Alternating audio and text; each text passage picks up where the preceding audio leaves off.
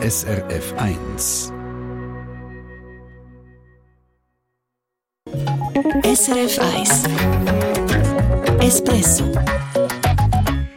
Heute machen wir hier im Espresso einen Strich unter einen jahrelangen Konsumentenärger. Falsche Rechnungen von Serafe sollte es in Zukunft deutlich weniger geben. Und dann, fast 600'000 Menschen in der Schweiz pflegen Angehörige gratis und franco. Etwas anders in den Kantonen Luzern und Zug. Dort gibt es seit einer Weile Geld von der Krankenkasse. Das Projekt ist ein grosser Erfolg und für die Betroffenen das ist wirklich eine grosse Entlastung. Reden wir darüber ein bisschen später in der Sendung. Ich bin Sabrina Lehmann, guten Morgen. Vor genau ziemlich genau vier Jahren haben wir es im Espresso zum ersten Mal vom Chaos gehabt, was es bei den Serafe-Rechnungen gegeben hat. Serafe, das ist die Firma, die im Auftrag vom Bund die Radio- und Fernsehgebühren einzieht. 3,6 Millionen Rechnungen haben sie Anfangsjahr verschickt und dabei ist einiges schief gelaufen. Ein Haufen Leute haben Rechnungen bekommen, wo zum Beispiel der Name vom Nachbarn drauf gestanden ist. So hat es vor vier Jahren tönt und seitdem sind die falschen Serafi-Rechnungen immer wieder ein Thema gewesen. Es geht immer noch um falsche Rechnungen mit falschen Zahlen zum Beispiel. Wir haben nämlich wieder einen Haufen Mails bekommen, voll mit Serafi-Ärger. Serafe hat wieder einmal ein ziemliches Durcheinander.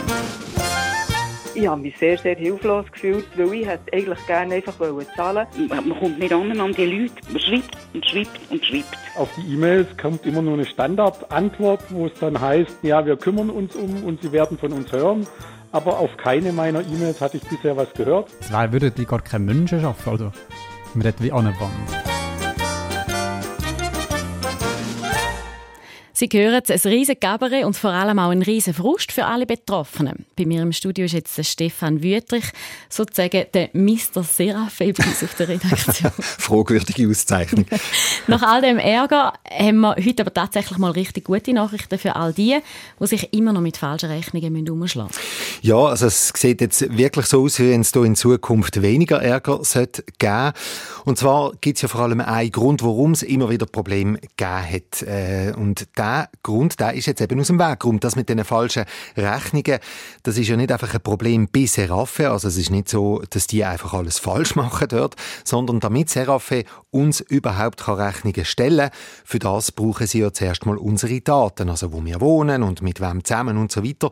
Und die Daten, die bekommt Seraphe von der Einwohnerdienst, also von der Gemeinde zum Beispiel.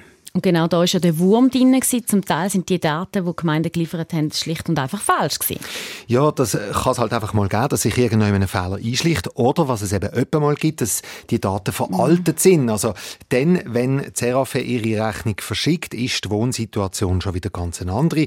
Jemand ist umgezogen zum Beispiel, man hat selber zügelt, was auch immer. Und das Problem ist bis jetzt eben gesehen, dass so falsche Daten zum Teil nicht mehr haben können korrigiert werden. Also eine rückwirkende Korrektur ist nicht möglich gewesen. Und darum hat es eben immer wieder die falschen Rechnungen gegeben, zum Teil über mehrere Jahre, weil die falschen Daten halt einfach geblieben sind und Serafe selber nichts an denen dürfen verändern. Eben, über das Problem haben wir ja schon x-mal berichtet mm. hier im Espresso und jetzt ist man aber tatsächlich über Bücher. Wie sieht denn die Lösung aus? Es ist eigentlich einfach, die Daten können jetzt nachträglich korrigiert werden und Serafe soll so korrigierte Daten vor allem viel schneller überkommen. Und für das hat man zwei sogenannte Standards müssen überarbeiten. Ein Standard, das ist eigentlich so etwas wie ein Handbuch für die Gemeinden. Also das regelt, wie die Einwohnerdienste ihre Daten an Serafe müssen liefern Und diese Handbücher hat man jetzt eben angepasst. Das bestätigt uns das zuständige Bundesamt für Kommunikation. Und eine wichtige Änderung ist, dass die Einwohnerdienste, also eben Gemeinden oder je nachdem auch der Kanton, die müssen jetzt mindestens einmal im Monat alle Änderungen, die es gibt im Einwohnerregister, an Serafe schicken. Also das heißt für all die, die jetzt noch von so falschen Serafi-Rechnungen betroffen sind, für die sollte es jetzt nach vier Jahren wirklich besser werden. also zumindest, wenn die falsche Rechnung eben wegen so falschen Daten zustande gekommen ist, dann ja. Äh, zuständig für die Standards oder eben für die Handbücher, wenn wir bei diesem Wort bleiben, zuständig ist der Verein ECH. Dort sind unter anderem der Bund, Kantone und Gemeinden dabei. Der Verein sagt mir, man hat jetzt also wirklich alle möglichen Fälle in die Handbücher reingenommen, damit wirklich klar ist, was wenn gilt. Jetzt ein Haken hat das Ganze noch. Umsetzen müssen das jetzt die Gemeinden. Die müssen dafür sorgen, dass die Daten richtig sind, dass die Daten korrigiert werden und dann die Korrekturen eben mindestens einmal im Monat an Seraphe gehen. Da sind gewisse Gemeinden sicher sehr schnell, bis es dann aber in der hintersten und letzten Gemeinde auch gemacht ist. Das dürfte einen Moment gehen. Sagen wir doch einfach mal, sind wir froh, wenn es bis in einem Jahr dann überall umgesetzt ist. Also so ein bisschen, was lange währt, wird also hoffentlich endlich gut. Das hoffen wir. Und wenn nicht, dann äh, kennen Sie ja unsere Adresse espresso.srf.ch. Das ist das Konsumentenmagazin auf dem Eis. Es ist Viertel ab 8. Wenn die Mutter oder der Ehemann plötzlich pflegebedürftig wird und nicht mehr allein zu Gang kommt, dann stellt sich für die Angehörigen die Frage, wie weiter? Pflegeheim oder gibt es Angehörige, die die Pflege die übernehmen können? Das Problem ist, die Arbeit ist intensiv und wird meistens gratis gemacht. Und das bringt pflegende Angehörige häufig in eine finanzielle Notlage. Sie müssen im Job reduzieren, aber zahlen tut der Ausfall niemand. Im letzten halben Jahr ist zu Luzern und zu Zug darum ein Pilotprojekt gelaufen von der Caritas. Pflegende Angehörige haben unter bestimmten Bedingungen von der Krankenkasse einen Lohn bekommen. Die Veronika Lacker von der Caritas hat der Barbara Anderhub vom Regionaljournal Zentralschweiz erzählt, dass das Projekt sehr gut angekommen ist.